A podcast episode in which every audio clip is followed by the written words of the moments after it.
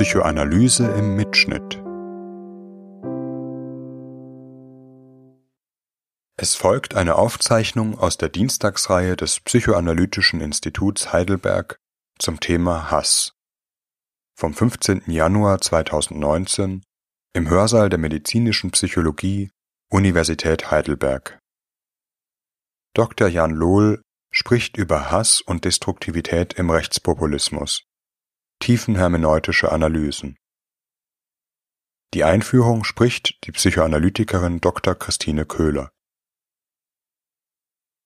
Sehr geehrte Damen und Herren, liebe Studierende, ich möchte Ihnen auch im Namen des Psychoanalytischen Instituts äh, Heidelberg, der DPV, erst einmal ein frohes neues Jahr wünschen. Ich freue mich sehr, dass Sie so zahlreich gekommen sind zu unserem zweiten Vortrag unserer ähm, Dienstagabendreihe, die sich ja mit einem sehr brisanten Thema äh, beschäftigt, und zwar dem Hass. Hass gilt als Wut, die dauerhaft ist, geworden ist, während Wut explosiv ist, aber auch verraucht, spiegelt sich Hass ja in einer habituellen Gewalt. Und in dem heutigen Vortrag wird es um diese habituelle Gewalt gehen, um Hass und Destruktivität als gesellschaftliche Phänomene. Viele von uns sind ja auch erschrocken äh, über die Zunahme von Mobbing, Shitstorm, Hasstiraden und Hasspredigern jeglicher Couleur im öffentlichen und im halböffentlichen Raum. Sie scheinen die Annahme moderner Zivilisationstheorien zu widerlegen, dass ein gesellschaftlicher Rationalisierungsprozess unweigerlich zu mehr Vernunft und zu einer größeren Befriedung der Gesellschaft führen kann. Im Gegenteil bekommt man den Eindruck, dass Hass öffentlich zu verbreiten heutzutage wieder möglich geworden ist und vielleicht sogar opportun geworden ist. Dabei ist auch zu beobachten, dass die Grenzen des Sagbaren immer weiter verschoben werden. Und unser Referent Jan Lohl, über dessen Kommen wir uns sehr freuen, wird mit Hilfe seiner differenzierten psychoanalytisch-sozialpsychologischen Blickweise dieses Phänomen am Beispiel des Rechtspopulismus zu erhellen suchen. Rechtspopulistische Veranstaltungen sind ja so eine Art äh, psychosoziales Erlebnisangebot, in dem Menschen rechtsextreme oder rechte Wahrnehmungen, Gefühls- und Verhaltensmuster nicht nur als erlaubt vorgeführt bekommen, sondern in denen diese regelrecht eingeübt werden. Der Hass ist dabei ein wichtiger Katalysator. Jan Lohl wird aufzeigen, welche bewussten, aber auch unbewussten Prozesse diese rechtspopulistische Hate Speech auslöst. Wir werden dabei auch einige psychoanalytische Begriffe wiederfinden, sowie Spaltung, Projektion, Ich-Ideal, kollektiver Narzissmus, aber auch szenisches Verstehen. Ich möchte aber zuerst Herrn Lohl kurz vorstellen. Er hat von 1994 bis 2001 an der Universität Hannover Sozialpsychologie, Soziologie und politische Wissenschaft studiert. Er war dort dann anschließend zehn, äh, anschließend zehn Jahre als wissenschaftlicher Mitarbeiter und Lehrbeauftragter tätig. Er hat in dieser Zeit promoviert zum Thema Gefühlserbschaft und Rechtsextremismus, eine sozialpsychologische Studie zur Generationengeschichte des Nationalsozialismus. Darin zeichnet er die Folgen des Nationalsozialismus, aber diesmal auf der Täterseite nach. Und ihn interessieren da besonders die intergenerationalen Wirkungen des Nationalsozialismus in Form von anhaltenden, da unbewusster ähm, Gefühls- und Denkmuster, die sich bis in die Enkelgeneration äh, tradieren, also bis in die dritte und inzwischen ja schon vierte Generation. So hat er zum Beispiel das nationalsozialistische Konstrukt der deutschen Volksgemeinschaft untersucht, die ja jeden Einbezogenen in diesen Volksgemeinschaft eine Teilnahme an einem kollektiven Narzissmus garantieren, nämlich zu den Herrenmenschen zu gehören. Und er stellt sehr einleuchtend dar, auf welche Weise diese spezifische Psychodynamik dieses äh, kollektiven Narzissmus mitsamt seinen ähm, äh, affektiven, libidinösen Besetzungen und seinen äh, Abwehrmechanismen über Generationen hinweg übertragen wird. Das alles können Sie nachlesen in seiner wirklich sehr äh, interessanten und lesenswerten äh, Monographie, die er 2010 also als äh, äh, Bearbeitung seiner Dissertation im Psychosozialverlag ähm, äh, publiziert hat. Seit 2015 ist Jan Lohl Vertretungsprofessor für Soziologie und psychoanalytische Sozialpsychologie an der Goethe-Universität in Frankfurt. Und in diesem Rahmen hat er gemeinsam mit Studierenden eine Projektstudie durchgeführt, die den, den äh, Titel hat Tiefenhermeneutische Analysen rechter Propaganda am Beispiel von Pegida und AfD. Ich denke, er wird in seinem Vortrag darauf eingehen. Er ist seit 2018 Vorsitzender des Forschungsrats am Sigmund Freud Institut und leitet seit August letzten Jahres das Forschungsprojekt Verlust, Trauma und Integration, das sich eben mit diesen vier Zentren für Psy äh, der psychosozialen Versorgung der Flüchtlinge in Hessen äh, befasst. Er arbeitet zudem auch noch als psychodynamischer Coach und Supervisor und er betreut auch Projekte zur schulischen Beratung und zur Sozialgeschichte der Supervision in Deutschland. Er ist zudem Mitherausgeber der Zeitschrift Psychosozial und Freie Assoziation. Überhaupt ist seine Bibliografie allein schon durch, äh, quantitativ sehr, also durch die Quantität seiner Publikationen sehr beeindruckend. Ich möchte nur seine jüngsten Veröffentlichungen nennen. Er war Mitherausgeber einer Monographie zur Prokrastination, sind hier auch einige Studierende da. Aufsätze zur westdeutschen Mentalitätsgeschichte und mehrere Aufsätze über Psychoanalyse und qualitative Sozialforschung. Der Kerngegenstand seines wissenschaftlichen Arbeitens ist aber vor allen Dingen die psychoanalytische Sozialpsychologie des Nationalsozialismus und seine Nachwirkungen im Rechtsextremismus, im Rechtspopulismus und im Antisemitismus heutiger Tage. Als ich ihn nach seinen Gründen für sein intensives Forschungsinteresse fragte, antwortete er mir, dass es die rechtsextremen Pogrome Anfang der 90er Jahre waren, die ihn sehr beschäftigt haben. Also Stichwort Hoyerswerda, äh, Rostock-Lichtenhagen, Sollen, Mölln, Solingen etc. Er wollte herausfinden, wieso und unter welchen historischen und gesellschaftlichen Bedingungen Menschen sich menschenfeindliche Ideologien aneignen und Gewalt ausüben.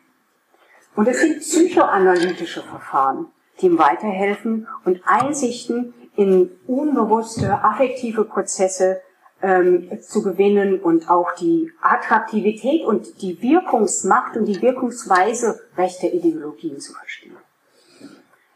Als qualitative Forschungsmethode verwendet er dabei im Anschluss an die tiefenhermeneutische Kulturanalyse von Alfred Lorenzer die psychoanalytische Methode des szenischen Verstehens.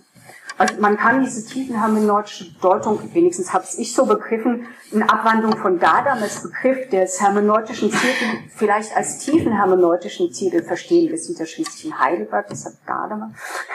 Also es ist ein, eine Interpretationstechnik, die immer wieder von einem Vorverständnis des Interpreten pendelt zu dem Textsinn und Sinn dem Rede, Rede und dann wieder zurückgeht. Das ist ein Pendel hin und her. Nur, dass es eben, ähm, dass eben das Instrument des Deutenden die Gegenübertragung ist, damit man von dem, von dem manifesten Inhalt der Rede ähm, tiefer kommen kann zu, einem, zu einer unbewussten Bedeutungsschicht. Aber Herr Lohl wird uns da ähm, vielleicht noch mehr Aufklärung darüber geben und ich möchte ihm auch jetzt das Wort erteilen, äh, damit er auch uns sagen kann, welche Resultate dieses Interpretationsmodell äh, äh, gezeitigt hat. Also Herr Lohl, Bitte, wir sind sehr gespannt auf Ihren Vortrag.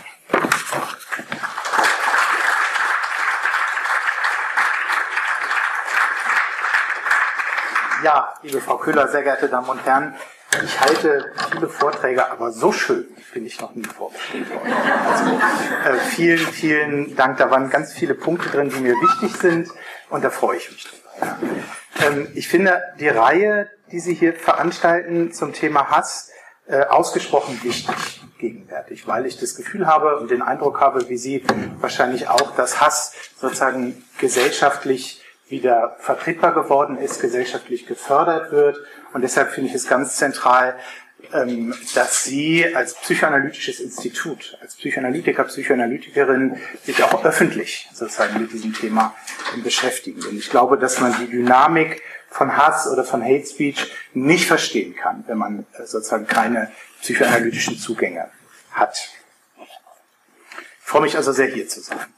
In meinem Vortrag, Sie haben es äh, angedeutet, will ich über die Frage sprechen, wie es im Rechtspopulismus gelingt, Hass und Aggressivität zu schüren und zu fördern. Und mein empirischer Hintergrund ist dabei, Sie haben darauf hingewiesen, ein Forschungsprojekt zur psychosozialen Wirkung rechtspopulistischer Propaganda, das ich von 2015 bis 2017 an der Goethe-Uni durchgeführt habe.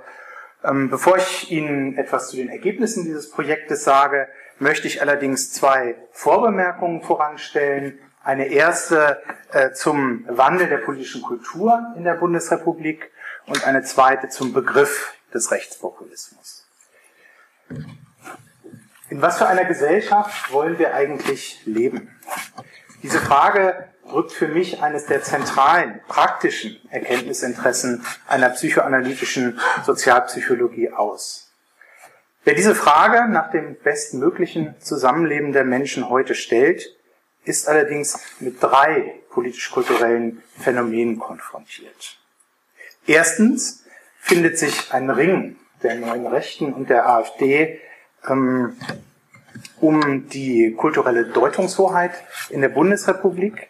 Das geschieht, indem mittels Provokationen seitens rechtspopulistischer ähm, Agitatoren und Akteure ausgelotet wird, wie weit sich eigentlich die Grenze des Sagbaren nach rechts verschieben lässt.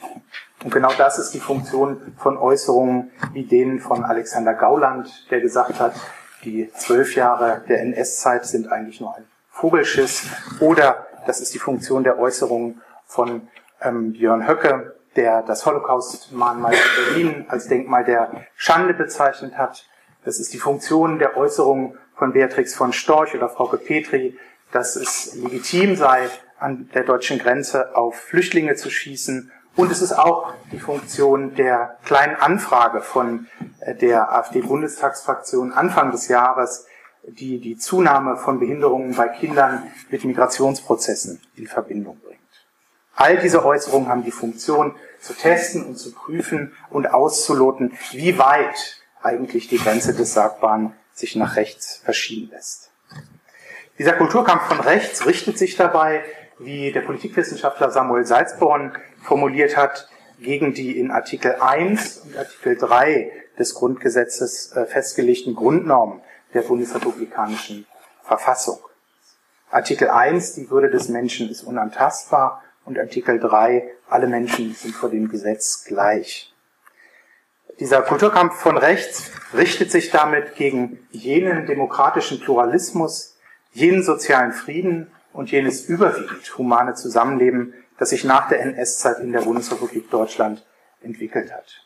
Auf diese Weise, so Salzborn, Zitat, soll die Gesellschaft verroht werden und Themen, die zu Recht aus der Demokratie ausgegrenzt sind, wieder in der Mitte der Gesellschaft platziert werden. Zweiter Punkt. Empirische Studien wie die deutschen Zustände von Heidmeier, die Mitte-Studien von Oliver Decker, die jetzt seit der neuesten Ausgabe Autoritarismusstudien heißen, oder die Arbeiten von Andreas Zick und Beate Küpper dokumentieren, dass rechtsextreme Einstellungen quer durch die deutsche Gesellschaft verbreitet sind.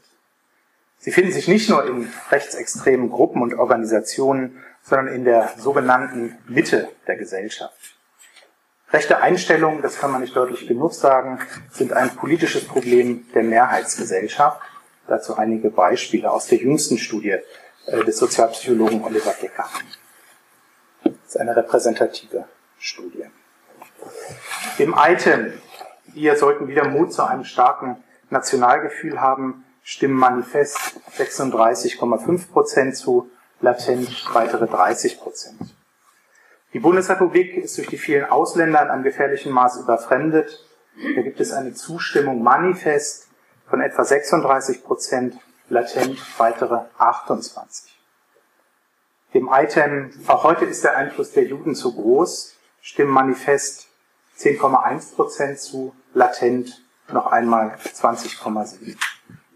Der Aussage, Muslimen soll die Zuwanderung nach Deutschland untersagt werden, äh, findet eine Zustimmung von etwa 44 Prozent. Sinti und Roma sollen aus deutschen Innenstädten verbannt werden. Da liegt die Zustimmung bei fast 50 Prozent. Und bei der Prüfung bei dem Item, Äh, bei der Prüfung von Asylanträgen sollte der Staat nicht großzügig sein, gibt es eine Zustimmung von fast 80 Prozent.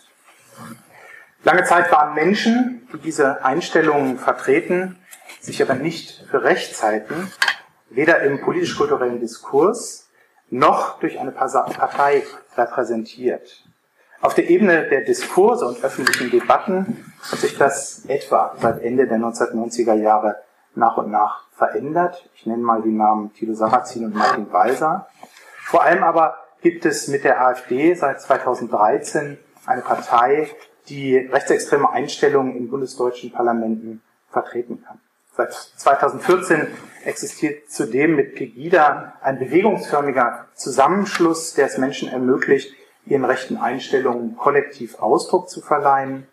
Veranstaltungen von AfD und Pegida sowie die mediale Verbreitung ihrer ähm, rechten Positionen, vor allem über das Internet, ähm, diesen Veranstaltungen, dieser medialen Verbreitung kommt für die Entwicklung, für die Festigung und vor allem für die Artikulation rechtsextremer Einstellungen in der sogenannten Mitte der Gesellschaft eine Katalysatorfunktion zu.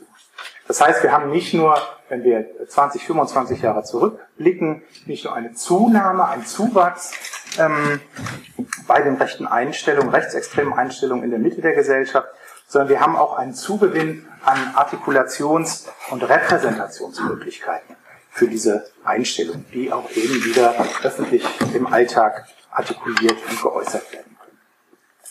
Dritter Punkt. Auch fremdenfeindliche Gewalttaten haben laut dem Bundesministerium des Inneren zugenommen. Auffällig sei dabei, dass diese Gewalttaten auch außerhalb der einschlägigen Strukturen der organisierten Rechten und jenseits einer Szenezugehörigkeit begangen werden. An rechten Gewalttaten heute beteiligen sich auch Personen ohne eine Vorgeschichte in rechtsextremen Organisationen und ohne eine programmatische Zielsetzung, programmatische politische Zielsetzung. Dazu heißt es im Verfassungsschutzbericht von 2016, die Hemmschwelle zum Einsatz von Gewalt gegenüber vermeintlichen Fremden sinkt bundesweit. Der Schritt vom Gedanken zur fremdenfeindlichen Tat, von aggressiven Affekten wie Wut oder Hass zur Gewaltausübung gegen Fremde scheint also in der gesellschaftlichen Mitte leichter zu werden. Und ein Eindruck davon, wohin diese Rechtsentwicklung auf der politisch-kulturellen Ebene, der Rechtsentwicklung auf der Einstellungs- und der Handlungsebene führen kann, kann, das haben vielleicht die Ereignisse von Chemnitz vermittelt. Anhand der Ereignisse in Chemnitz kann man ein Gefühl dafür bekommen, was uns bei einem fortgesetzten Rechtsruck drohen könnte.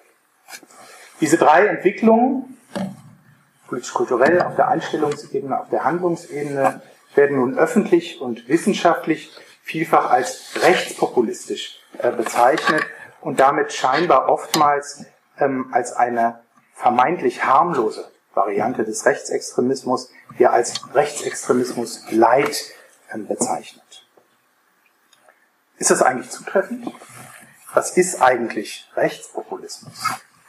Aus der wissenschaftlichen Debatte, die es zu diesem Begriff ähm, gibt, möchte ich Ihnen hier lediglich zwei ähm, Aspekte nennen. Erster Aspekt, den haben Sie äh, sicherlich gehört und kennen ihn. Rechtspopulismus bezieht sich ganz zentral auf die Kategorie des Volkes.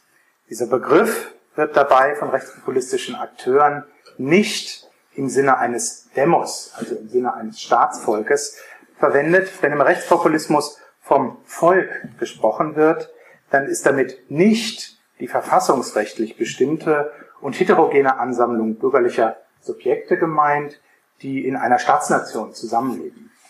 Gemeint ist das Volk als Ethnos. Das Volk wird im Rechtspopulismus als ein homogenes Kollektiv, als eine generationenübergreifende Abstammungsgemeinschaft verstanden, der andere, häufig zu Feinden stilisierte Gruppen oder Institutionen gegenübergestellt werden. Prominent ist dabei die vertikale Gegenüberstellung von Volk und Elite. Ähm, jetzt habe ich die Zeile verloren, sowie die horizontale Abgrenzung äh, des deutschen Volkes, des Volkes von verschiedenen Fremdgruppen. Dazu schreibt der Berliner Historiker Michael Wild, Zitat, die AfD verknüpft den Begriff des Volkes elementar mit der Kategorie der Zugehörigkeit, die nicht mehr verfassungsrechtlich definiert ist, sondern von kulturellen und ethnischen Kriterien abhängt. Im Zentrum steht vor allem die Frage, wer nicht, wer nicht zum deutschen Volk gehören darf, wer nicht deutscher Abstammung ist, was immer darunter zu verstehen ist, nicht der deutschen Leitkultur in Anführungszeichen entsprechend lebt, sich nicht dem in Anführungszeichen christlichen Abendland verpflichtet fühlt oder sich die Freiheit sexueller Selbstbestimmung nimmt, kann in der Perspektive der AfD nicht zum deutschen Volk gehören. Zitat Ende.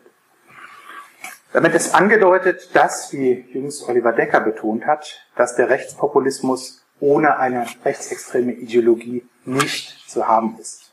Das, so Decker Zitat, gilt auch, wenn er mal etwas leiser daherkommt oder, wie ich ergänzen möchte, wenn einzelne Elemente rechtsextremer Ideologie deutlicher herausgestellt werden, etwa ein völkischer Nationalismus oder ein antimuslimischer Rassismus, und andere demgegenüber manchmal vorsichtiger formuliert werden, in der Kommunikationslatenz gehalten werden oder verleugnet werden, wie etwa Bezüge zum Nationalsozialismus oder der Antisemitismus. Und genau damit ist der zweite Aspekt angedeutet, auf den ich Sie aufmerksam machen möchte. Rechtspopulismus ist, wie Samuel Salzborn formuliert hat, eine strategische Option des Rechtsextremismus. Das heißt, eine Strategie, wie rechte Themen und rechtsextreme Positionen öffentlich platziert werden. Diese werden öffentlich so inszeniert, dass sie medial anschlussfähig erscheinen und nicht so anstößig. Die oben erwähnten Provokationen, das Holocaust-Mahnmal als Denkmal der Schande zu bezeichnen, das hat eben genau die Funktion äh, zu testen, inwieweit die Grenze des Sagbaren in der Öffentlichkeit und in der Bevölkerung ähm, nach rechts verschoben werden kann. Dazu schreibt der Sozialpsychologe Oliver Decker, Zitat, der Rechtspopulismus ist vielmehr eine Propagandaform, eine Technik der Agitation, die nur funktioniert, weil sie auf ein Bedürfnis der Adressaten trifft. Doch wie die Bereitschaft entsteht, diese ähm, populistische Propaganda zu konsumieren und zu honorieren, ist selten Gegenstand der Populismusforschung. Genau vor diesem Hintergrund habe ich bezogen auf den aktuellen Rechtspopulismus, wie bereits erwähnt, von 2015 bis 2017 mit Soziologiestudierenden der Goethe-Universität Frankfurt ein Forschungsprojekt zur rechtspopulistischen Propaganda durchgeführt. Untersucht haben wir rechtspopulistische Propagandareden etwa von Björn Höcke, von Tatjana Festerling oder von Lutz Bachmann und anderen.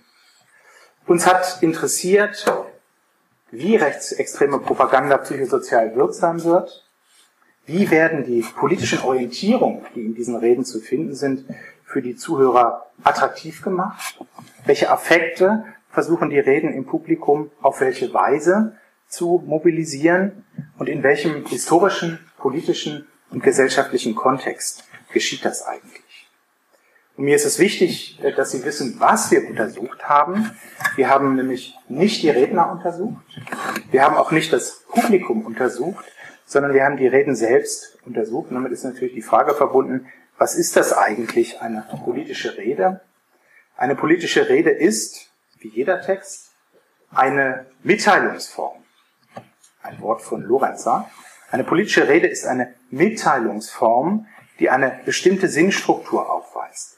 Das heißt, politische Reden als Mitteilungsform zielen immer darauf, bestimmte Gedanken, bestimmte Gefühle, bestimmte Handlungsimpulse bei den ZuhörerInnen auszulösen. Und genau diese Stoßrichtung äh, von rechtspopulistischen Propagandareden, die haben den Erkenntnisgegenstand unseres Projektes gebildet. Das heißt, wir haben nicht danach gefragt, auf welche Bedürfnisse rechtsextreme Propaganda, rechtspopulistische Propaganda im Publikum trifft, sondern auf welche Bedürfnisse sie zielt und welche, sie, welche Bedürfnisse sie möglicherweise selbst erzeugt. Wie erzeugt oder fördert rechte Propaganda eine Idealisierung des deutschen Volkes? Und wie forciert sie projektiven Fremdenhass? Das sind die Fragen, die uns interessiert haben. Ausgewertet haben wir die Reden, Sie haben es erwähnt, mit der auf Alfred Lorenzer und Hans-Dieter König zurückgehenden tiefen hermeneutischen Kulturanalyse, die Medien aller Art daraufhin untersucht, wie Rezipientinnen bewusst und unbewusst adressiert werden von Texten, von Reden, von ähm, Medien aller Art und welche Affekte, Wünsche und Konflikte dabei mobilisiert werden sollen. Die psychoanalytisch orientierte Besonderheit dieser Methode besteht darin, dass das tiefenhermeneutische Arbeiten, Zitat Rolf Haubel, zwischen einer Lektüre des Textes und der Selbstbeobachtung der Forschenden oszilliert. Charakteristisch für dieses szenische Verstehen von Texten ist eine Pendelbewegung zwischen einer regelgeleiteten Textanalyse und einer Reflexion der Textwirkung in einer Interpretationsgruppe. Das heißt, im Forschungsprozess richtet sich die Aufmerksamkeit oder hat sich unsere Aufmerksamkeit also nicht nur auf den Text selber, auf die Reden selber äh, gerichtet, sondern immer gleichzeitig auf das eigene Erleben. Das heißt, wir haben uns gefragt, was löst eine politische Rede eigentlich in mir aus? Welche Gefühle, welche Fantasien, welche Vorstellungen tauchen auf? Und welche mehr oder weniger konflikthaften Beziehungen und Gruppendynamiken stößt die Auseinandersetzung mit einer solchen Rede eigentlich in der Interpretationsgruppe an. Und wenn man diese Reaktion ernst nimmt, sie mit Vorsicht reflektiert, dann können Sie vielleicht vergleichbar mit einer Gegenübertragungsanalyse Aufschluss über eine latente Sinnschicht des Forschungsmaterials geben, in unserem Fall eben über die unbewusste und die affektive Funktionsweisen rechtspopulistischer Propaganda reden. Und jetzt will ich Ihnen von Ergebnissen aus diesem Projekt berichten. Ich will zunächst hinweisen auf die Grundstruktur rechtspopulistischer Propaganda und Ihnen zeigen, wie diese Propaganda versucht, ähm, Elemente rechtsextremer Ideologie psychodynamisch und affektiv in den Subjekten zu verankern. Anschließend werde ich andeuten, dass rechtspopulistische Propaganda dabei die psychischen Effekte des gesellschaftlichen Wandels aufgreift, die mit dem Begriff Neoliberalismus, mit der Entwicklung einer Leistungsgesellschaft oder der gesellschaftlichen Beschleunigung verbunden sind. Ich will Ihnen zunächst die Grundstruktur rechtspopulistischer Propaganda aufzeigen, die wir in vielen Reden äh, gefunden haben. Und ich möchte das illustrieren an einem Beispiel, äh, das besonders deutlich ist. Dieses Beispiel entnehme ich einer Rede des Vorsitzenden äh, der AfD-Fraktion im Thüringischen Landtag, Björn Höcke. Die Rede, aus der ich zitiere, hat er im September 2015 bei einer AfD-Veranstaltung bei den sogenannten Erfurter Demonstrationen ähm, gegen die Migrationspolitik der Bundesregierung vor mehreren tausend Menschen gehalten. Ich lese Ihnen einen Auszug dieser Rede vor, und zwar den Anfang, den Beginn dieser Rede. Höcke sagt, liebe Freunde, was ich hier sehe, das ist gewaltig, das ist großartig. Teilnehmer, jawohl, Jubel. Höcke, das ist historisch. Acht Sekunden Jubel. Ich sehe Alte und Junge. Ich sehe Männer und Frauen. Ich sehe eine Gemeinschaft. Ich sehe ein Volk, das eine Zukunft haben will. Wir sind das Volk. Wir sind das Volk. Wir sind das Volk, wir sind das Volk, wir sind das Volk, wir sind das Volk, wir sind das Volk, wir sind das Volk, wir sind das Volk, wir sind das Volk.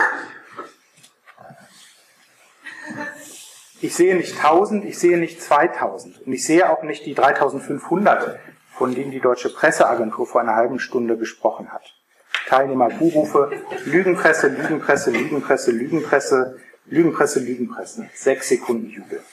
Höcke, ich sehe 7000, ich sehe 8000. Ich sehe die größte Demonstration in Erfurt seit dem Epochenjahr 1989. Teilnehmer, ja, 11 Sekunden Jubel. Höcke. Unser Land befindet sich in einer dramatischen Lage. In dieser dramatischen Lage frage ich nicht danach, wer von euch eher sozial, eher liberal oder eher konservativ eingestellt ist. Das ist jetzt vollkommen egal, liebe Freunde. Ich trenne nur noch die, die aus kranken Selbsthass heraus wie die irrlichternden Linksfaschisten dort drüben die Zukunft Thüringens und Deutschlands zerstören, von denen, die unser Heimatrecht und unser Selbstbestimmungsrecht in der Mitte Europas verteidigen wollen. Dann bringt Höcke eine ganze Reihe von Beispielen aus den Medien, aus der Politik, an denen er versucht, diese in Anführungszeichen Zerstörung äh, Deutschlands zu verdeutlichen. Und er sagt dann, unser Land ist in größter Gefahr und ich bin nicht bereit, die Zukunft meines Landes zu opfern und aufs Spiel zu setzen.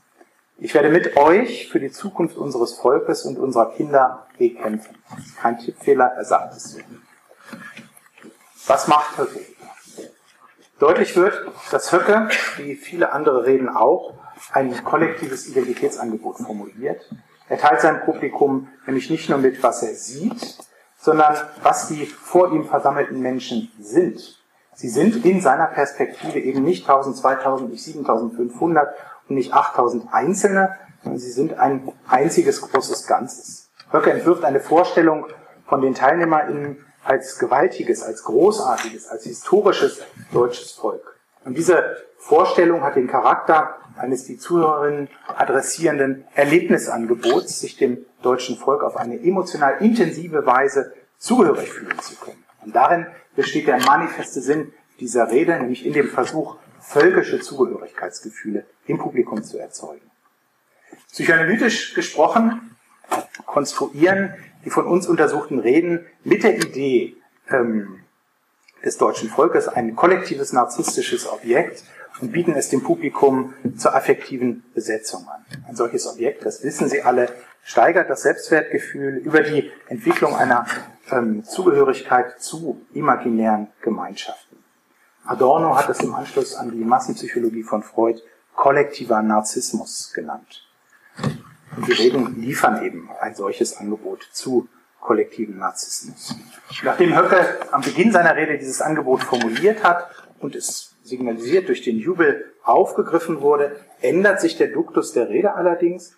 Konstruiert wird das deutsche Volk nicht mehr in seiner Größe und Geschichtsmächtigkeit, sondern es wird als existenziell bedroht gezeigt, durch Feinde, gegen die man sich wehren müsse. Höcke nennt die Lügenpresse, die Teilnehmerinnenzahl der Demonstration als viel zu klein darstellen. Vor allem aber nennt er diejenigen, die, Zitat, aus krankem Selbsthass heraus die Zukunft Deutschlands zerstören. Das leitet dann die Formulierung einer Retterposition ein. Rechtspopulistische Akteure inszenieren sich als Retter des deutschen Volkes, als Deutschlands, als Deutschland ähm, Retter.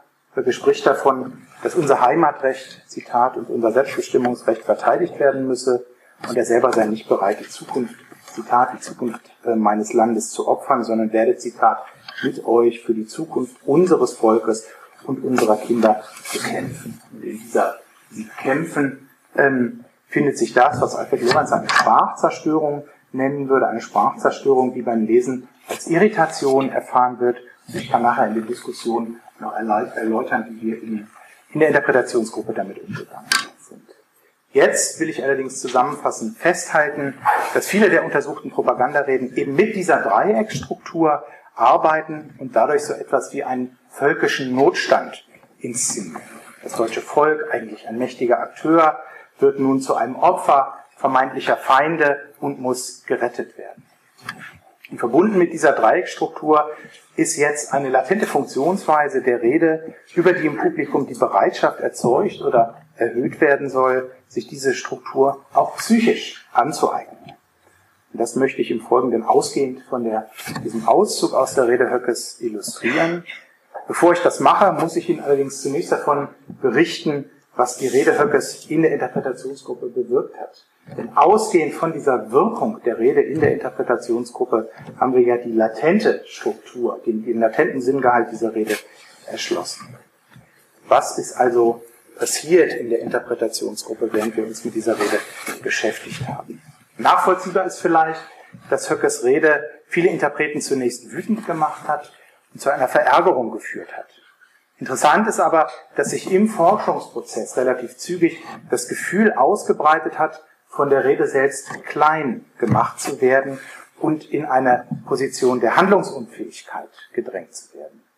Diese Tendenz setzt sich anschließend in der Interpretationsgruppe fort und mündet in eine Geringschätzung der eigenen Kompetenzen und Fähigkeiten als Sozialforscherin. So äußert eine Interpretin zum Beispiel, dass die Rede Höckes, Zitat, große Zweifel über die eigenen Fähigkeiten auslöst. In der Interpretationsgruppe bildeten sich Fragen wie, schaffen wir das? Oder kann die Interpretationsleistung erbracht werden? Dieser Zweifel an den eigenen Fähigkeiten steigerte sich zu einer Zitat Versagensangst und dem Gefühl, mit dem Interpretationsprozess zu scheitern.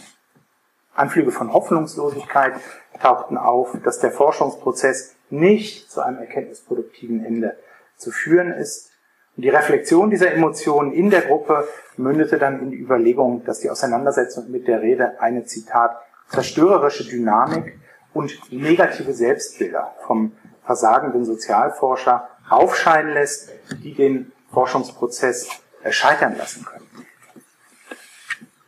Tiefenhermeneutisches Arbeiten im Sinne eines szenischen Verstehens heißt jetzt, diese Reaktionen als Reaktionen der Interpreten und Interpretinnen auf die Rede zu verstehen und nicht als Wahrheit über die Rede. Zitat Christine Morgenroth. Den Interpretinnen und Interpreten muss es nämlich gelingen, ihre emotionalen Reaktionen auf den Text als bloßes Instrument zu nutzen, bestenfalls als Wegweiser zu begreifen, der auf latente Bedeutung im Text hinweist. Erst mittels einer Pendelbewegung von der Selbstbeobachtung, von diesen Reaktionen in der Interpretationsgruppe, von ihrer Reflexion zurück zu einer Interpretation des Textes, ähm, diesen Wegweisern folgt. Das macht szenisches Verstehen, so noch einmal Christine Morgenroth, zum wirksamen Instrument für das tiefergehende Verständnis eines Falles. Und das ermöglicht Einsichten in unbewusste Prozesse und Dynamiken, die in diesem ähm, Material enthalten sind. Gefühlsantworten. Christine Morgenroth sagt, der Interpretationsgruppe auf die Rede Höckes, sich als Sozialforscher unzulänglich zu fühlen, zu scheitern oder zu versagen. Diese Gefühlsantworten wurden zurück an die Rede getragen, was zwei, zwei Aspekte sichtbar werden ließ. Erstens markieren Scheitern, Versagen, Nichtschaffen sowie autoaggressive Affekte, die sich ja in der Interpretationsgruppe auf einer emotionalen Ebene gezeigt haben, ganz zentrale, wenn nicht sogar die zentralen thematischen Elemente der Konstruktion von Feindbildern in der untersuchten Rede.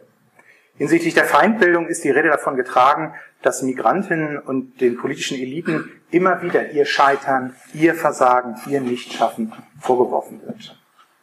Darauf gehe ich gleich noch näher ein. Zweitens wurde deutlich, und das ist der interessanteste Aspekt, zweitens wurde deutlich, dass die Rede ähnlich wie ähm, in der Interpretationsgruppe überwiegend negative Selbstbilder des deutschen Volkes verhandelt. Ich weiß nicht, was bei Ihnen für Bilder auftauchen, wenn Sie die Begriffe Rechtspopulismus und deutsches Volk hören, was für Bilder und Fantasien dann dazu haben.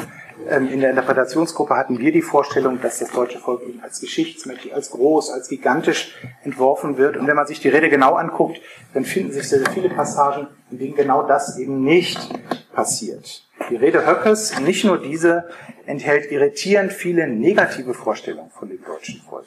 70 Prozent aller Sequenzen der Rede haben solche negativen Bilder vom deutschen Volk zum Inhalt.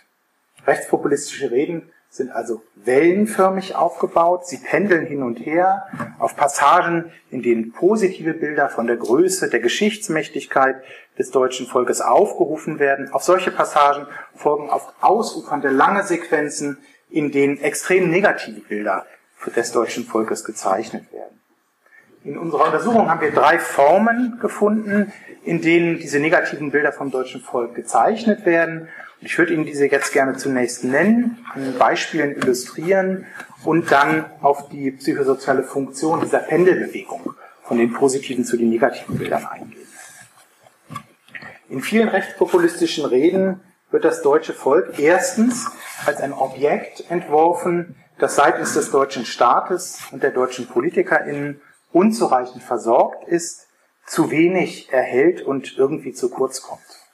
Im Gegenzug würden Migrantinnen und Geflüchtete ohne Gegenleistung viel mehr bekommen und oder dem deutschen Volk etwas wegnehmen. So sagt Björn Höcke in der Rede, aus der ich vorhin schon zitiert habe, eine Neuregelung im Auslandsgesetz, sagt er so, sieht seit dem 1. August vor, dass Langzeitgeduldete, die über bescheidene Deutschkenntnisse verfügen und von denen man denkt, nicht von denen man weiß, sondern nur von denen man denkt, dass sie in Zukunft für ihren Lebensunterhalt überwiegend selbst sorgen können, ein dauerhaftes Bleiberecht erhalten. Obwohl die Migranten in der Perspektive Höckes etwas nicht können und etwas nicht schaffen, nämlich Deutsch sprechen, Deutsch lernen, für den eigenen Lebensunterhalt sagen, obwohl sie das nicht können, obwohl sie das nicht schaffen, bekommen sie ohne Gegenleistung vom deutschen Staat dennoch etwas, nämlich ein Bleiberecht. Zudem haben Migrantinnen in Perspektive Höckes etwas, was den Deutschen verloren zu gehen droht. gesagt, Zitat, und vergessen wir niemals, liebe Erfurter, liebe Thüringer, liebe Deutsche, vergessen wir nie, der Syrer, der zu uns kommt, der hat noch sein Syrien. Der Afghane, der zu uns kommt, der hat noch sein Afghanistan. Und der Senegalese, der zu uns kommt, der hat noch seinen Senegal. Wenn wir unser Deutschland verloren haben, dann haben wir keine Heimat mehr. Höcke deutet hier auf eine perverse Weise die Realität um. Diejenigen, die unter lebensgefährlichen Bedingungen vor Krieg, Gewalt und Elend aus ihrer Heimat nach Europa fliehen, also ganz real ihr Zuhause verlieren, sie erleiden in Höckes Augen keinen Verlust. Vielmehr seien wir es, die Zitat, unser Deutschland verlieren, wenn Geflüchtete zu uns kommen. Geflüchtete nehmen also den Deutschen in der Perspektive Höckes ihre Heimat weg und machen sie, die Deutschen, so zu den eigentlichen Opfern von Migrationsprozessen. Höcke konstruiert, wie viele andere reden auch, das deutsche Volk als eine Art kastriertes Objekt, dem etwas fehlt oder das zu wenig bekommt. Auf diese Weise versucht er, Zitat Wolf Haubel, empört rechtenden Neid zu schüren. Diese Form von Neid ist durch ein Erleben der neidischen Person charakterisiert, in dem die beneidete Gruppe, hier die Geflüchteten, das Begehrte unrechtmäßig zu besitzen scheinen. Gerade weil Geflüchtete ohne Gegenleistung etwas bekämen oder besäßen, das dem deutschen Volk fehlt oder fehlen wird, deshalb erscheint Hass und Feindseligkeit ihm gegenüber als gerechtfertigt. Und tatsächlich, so schreibt es Rolf Haube, aber es lässt sich auch finden in vielen anderen Studien, zum Beispiel bei Leo Löwenthal, tatsächlich gehört, Zitat, Neid zu den häufigsten Ursachen individuellen oder kollektiven Hasses. Ich komme zur zweiten Form der negativen Konstruktion des deutschen Volkes. Das Objekt des deutschen Volkes wird in den von uns untersuchten Propagandareden immer wieder als ein existenziell bedrohtes Objekt entworfen, das im Begriff ist, von der in Anführungszeichen Weltbühne zu verschwinden. Als Bedrohung wird ein militärisch organisierter Terror und ein Krieg seitens muslimischer Männer gegen das deutsche Volk in Szene gesetzt, dem deutsche Politiker und Politikerinnen nichts entgegenzusetzen hätten oder die ihn sogar fördern würden. Und besonders dramatisch, wir haben keine dramatische Reform gefunden, besonders dramatisch zeigt sich diese Figur in einer Rede von Tatjana Festerling, die sie am 11. Januar 2016 vor etwa 3400 Personen in Leipzig gehalten hat. Ich lese Ihnen das auch vor. Festerling sagt, und diese muslimischen Flüchtlinge starten dann den flächendeckenden Terroranschlag. Ein Terroranschlag auf deutsche Frauen, auf blonde, weiße Frauen. Wisst ihr, wie man eine über tausend Mann starke organisierte Bande nennt? Es ist eine paramilitärische Terrorgruppe, und diese Terrorzellen haben wir inzwischen zu Tausenden im eigenen Land, im Land, militärtaktisch verteilt auf über 10.000 Asylstandorte in Deutschland. Etwas weiter unten in der Rede heißt es dann, Zitat, diese muslimischen Banden erklären uns zeitgleich den Krieg in Köln, in Hamburg, in Berlin, in Stuttgart, in Bielefeld, in Helsinki, in Salzburg und ich bin sicher, diese Aufzählung ist unvollständig. Viktor Orban hat uns im September gewarnt, als der ungarische Grenzzaun von einer riesigen, skrupellosen Horde mit Kommandos auf Arabisch und Englisch angegriffen wurde. Und dass diese Invasoren längst generalstabsmäßig organisiert sind, erkennt man daran, dass sie in den Flüchtlingstransporten via Eisenbahn irgendwo auf freier Strecke die Notbremse ziehen und zu Hunderten die Züge übers Feld verlassen. Es ist davon auszugehen, dass sie von ihren Befehlshabern per Google Maps geortet werden und ihr Signal zum Verlassen des Zuges direkt aufs Smartphone bekommen. Aus der Wildnis heraus werden sie dann weiter organisiert.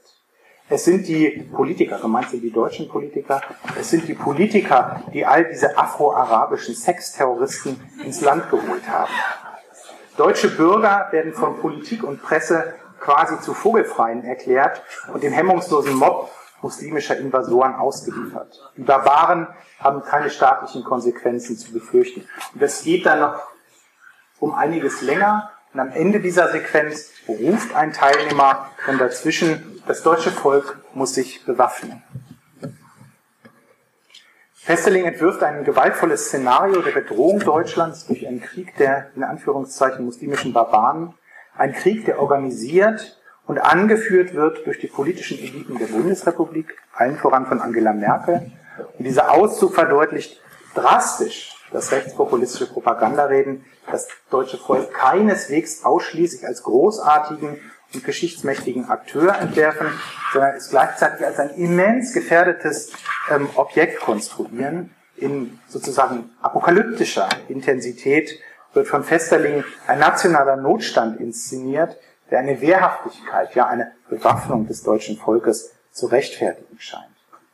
Das heißt, man kann festhalten, dass rechtspopulistische Propagandareden immer wieder mit der Vorstellung von einer Welt arbeiten, in der das großartige deutsche Volk schlicht nicht mehr existiert. Und das sind Versuche, paranoide Angst und eine aggressive Handlungsbereitschaft zu schüren. Damit bin ich bei der dritten Form der negativen Konstruktion des deutschen Volkes angelangt.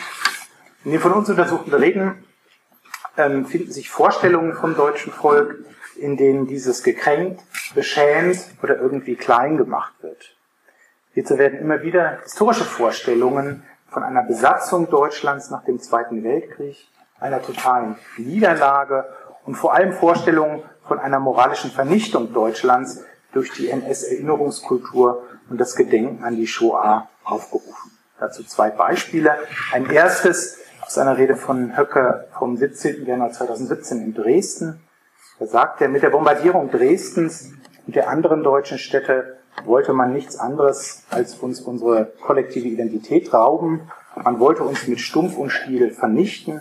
Man wollte unsere Wurzeln roden. Und jetzt kommt ein wichtiger Satz, auf den ich hinaus will. Zusammen mit der dann nach 1945 begonnenen systematischen Umerziehung hat man das auch äh, fast geschafft. Bis jetzt ist unsere Geistesverfassung, unser Gemütszustand immer noch der eines total besiegten Volkes. Wir Deutsche sind das einzige Volk der Welt, das sich ein Denkmal der Schande in das Herz seiner Hauptstadt gepflanzt hat. In einer anderen Rede heißt es sinngemäß, dass seit dem 8. Mai 1945, Zitat, Deutschland gar kein souveräner Staat gewesen sei. Es befänden sich, Zitat, 10.000 fremde Soldaten in unserem Land, obwohl der Zweite Weltkrieg seit 70 Jahren vorüber ist. Bei diesen Auszügen handelt es sich um Versuche, nationale Scham und nationale Kränkungen zu wecken, die, wie mein Kollege Sebastian Winter sehr eindrücklich gezeigt hat, ganz zentral für die Geschichtspolitik von Teilen zumindest der AfD sind. Zusammenfassend lässt sich also festhalten, dass in diesen Propagandareden nicht eine, sondern zwei Gruppen von Vorstellungen des deutschen Volkes formuliert werden. Ein positives, sinngemäß als Deutsche ähm, als Angehörige des deutschen Volkes seid ihr großartig und mächtig und werdet in Zukunft Geschichte schreiben. Und eine andere negative, als Deutsche seid ihr nicht souverän, seid total besiegt, existenziell bedroht und fast verschwunden. Euch wird, etwas genommen und ihr bekommt von eurem Staat viel zu wenig. Die von uns untersuchten Reden pendeln zwischen diesen beiden Positionen hin und her und entwerfen so manifest das deutsche Volk als ein Objekt, das einen gesteigerten kollektiven Narzissmus verspricht. Gleichzeitig aber wirken die Reden diesen Versprechen latent auf eine aggressive Weise entgegen, nämlich durch die Beschämung, die Kränkung, durch das Schüren von Neid, Bedrohungsgefühlen und paranoider Angst. Anders formuliert, Höcke bietet seinem Publikum manifest ein narzisstisch begehrenswertes kollektives Objekt an und stört, erschwert oder frustriert gleichzeitig latent dessen positive Besetzung.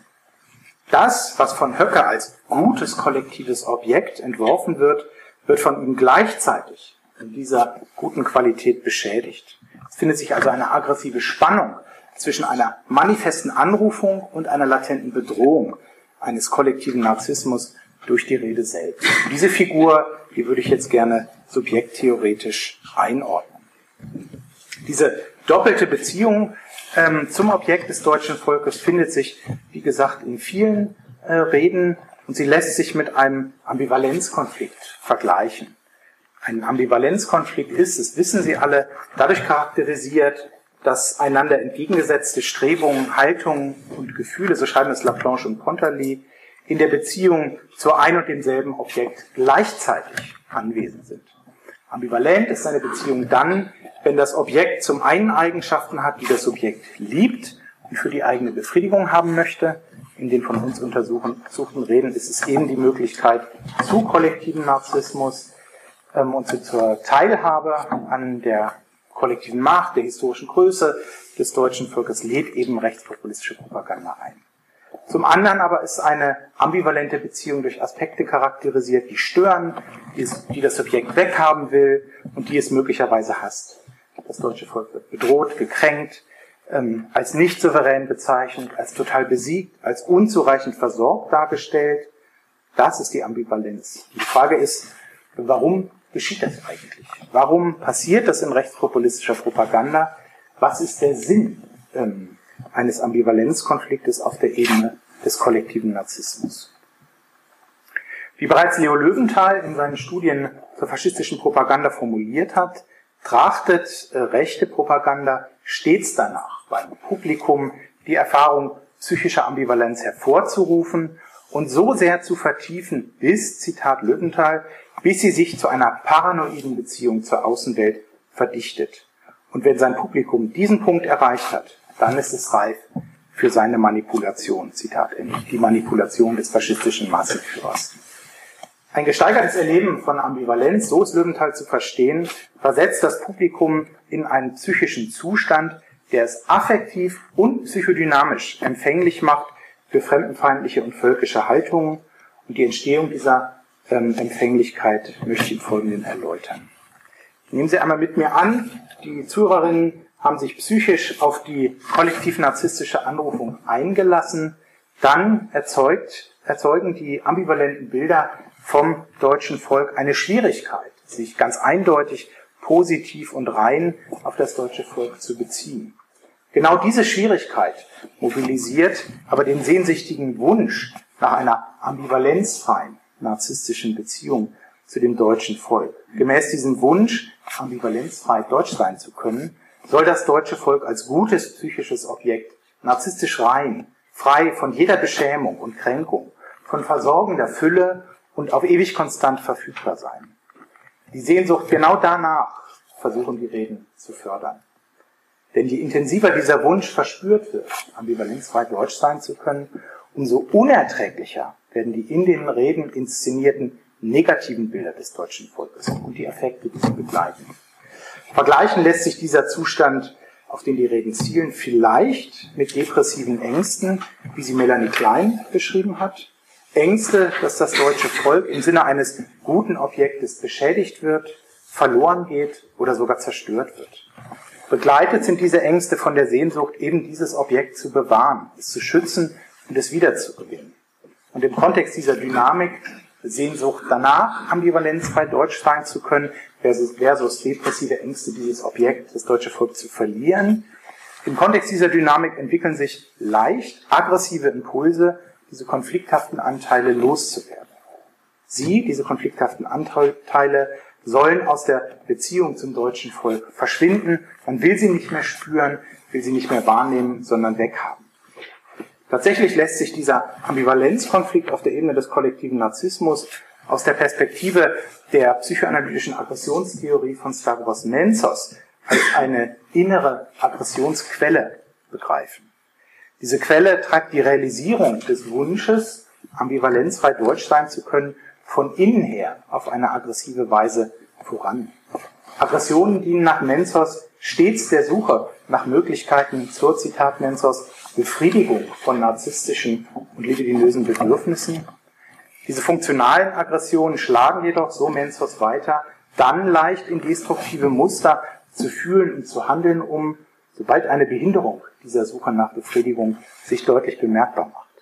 Rechtspopulistische Propaganda wirkt also über die Inszenierung eines Ambivalenzkonfliktes einem reinen, ungebrochenen kollektiven Narzissmus entgegen und fördert genau damit die Entstehung von destruktiven Impulsen, von Wut und weiterführend von Hass. Wut und Hass lassen sich auch nach Otto Kernberg Zitat als verzweifelte Versuche begreifen, angesichts stark frustrierender Situationen einen Zustand narzisstischen Gleichgewichts wiederherzustellen. Zitat Ende. Ich finde es wichtig, an dieser Stelle kurz darauf einzugehen, was Hass eigentlich von der Wut unterscheidet, denn rechtspopulistische Propaganda zielt letztlich darauf, eine Hassbereitschaft hervorzurufen. Und es ist dieser hervorgerufene Hass, es ist der Hass im Rechtspopulismus, der, wie ich noch zeigen werde, eine längerfristige Bindung an die rechtspopulistische Ideologie erzeugt. Hass hat psychisch eine andere Qualität als Wut, denn ähm, der Hass wird nicht anfallsartig erlebt und bleibt hinsichtlich der affektiven Intensität hinter der Wut zurück. Während Wut etwas Situatives hat, ist Hass, Sie haben es gesagt, habitualisiert und kann die Stabilität eines Charakterzuges gewinnen. Hass, so schreibt es Otto Kernberg, ergibt sich aus der Hass ergibt sich aus der Transformation des vorübergehenden Affektes der Wut in einen dauerhaften, strukturierten Affekt. Während die Wut unmittelbar auf die Beseitigung der Quelle einer Irritation oder eines zwischen dem Selbst und einer Gratifikation stehenden Hindernisses zielt, impliziert Hass die Konsolidierung des Bildes eines bösen Objektes. Während Wut sich in explosiver Gewalt widerspiegelt, die einen extrem schmerzverursachenden, verletzenden oder bedrohlichen Stimulus auf relativ simple Weise loszuwerden versucht, spiegelt sich Hass in habitueller Gewalt. Aufgrund der Neigung von Hass zur Habitualisierung, zur Verstetigung, deshalb versucht rechtspopulistische Propaganda eben durch die Inszenierung des Ambivalenzkonfliktes, durch das Schüren von depressiven Ängsten Hass zu erzeugen und ihn auf ein projektiv aufgeladenes Feindbild zu verschieben. Bekannt ist in dieser Hinsicht aus der kleinianischen Psychoanalyse, dass eine übergroße Erfahrung von Ambivalenz regelmäßig die archaischen Abwehrmechanismen der Spaltung und der Projektion mobilisiert. Durch Spaltung und Projektion schützt und stabilisiert das Subjekt seine narzisstischen Objektbeziehungen. Und jetzt kommt das Zitat, das schon angeschlagen ist, von Menzos. Die unerträgliche Ambivalenz wird dadurch entspannt und erleichtert, dass Gut und Böse gespalten und der böse Anteil dann projiziert wird. Die Abwehr von Ambivalenz hat eine zentrale Bedeutung für die Entwicklung von Feindbildern, an denen die Bedrohung des kollektiven Narzissmus wahrgenommen und bekämpft wird. In der Feindbildung, so noch einmal Menzos, wird der negativ besetzte Anteil einer ambivalenten Beziehung zu einem anderen oder sich selbst projiziert. Die projektive Feindbildung stellt sozusagen eine Entsorgung des abgespaltenen, bösen Anteils der zuvor ambivalenten ähm, Objekt- und Selbstrepräsentanzen dar. Projektiv entsorgt werden die an die negativen Bilder vom deutschen Volk geknüpfte nationale Scham, das Gefühl, als Deutscher existenziell bedroht zu sein oder zu wenig zu bekommen, also die Affektlagen, die durch die Propaganda in die Beziehung zum deutschen Volk eingetragen werden und die einen ähm, gleichzeitig angestrebten reinen kollektiven Narzissmus stören. Einen psychischen Gewinn bringt dieser Mechanismus dann, wenn die psychische Herkunft der projizierten Anteile aus der ambivalenten Beziehung zum deutschen Volk nicht mehr erkennbar ist, sondern eine Wahrnehmung entsteht, in, dieser, in der dieser Anteil von, vollständig als Aspekt von Feindbildern erscheint. Eben der politischen Elite, der Migrantinnen, der Geflüchteten. Und der scheinbare Gewinn besteht darin, dass man sich nun gegen diese Feindbilder und ihre sozialen Repräsentanten anders zur Wehr setzen kann. Man kann sie beschimpfen, beleidigen, angreifen, man kann sie töten. Dem Hass gegen diese Feindbilder und ihren äh, Repräsentanten kommt dabei eine ganz besondere Funktion zu.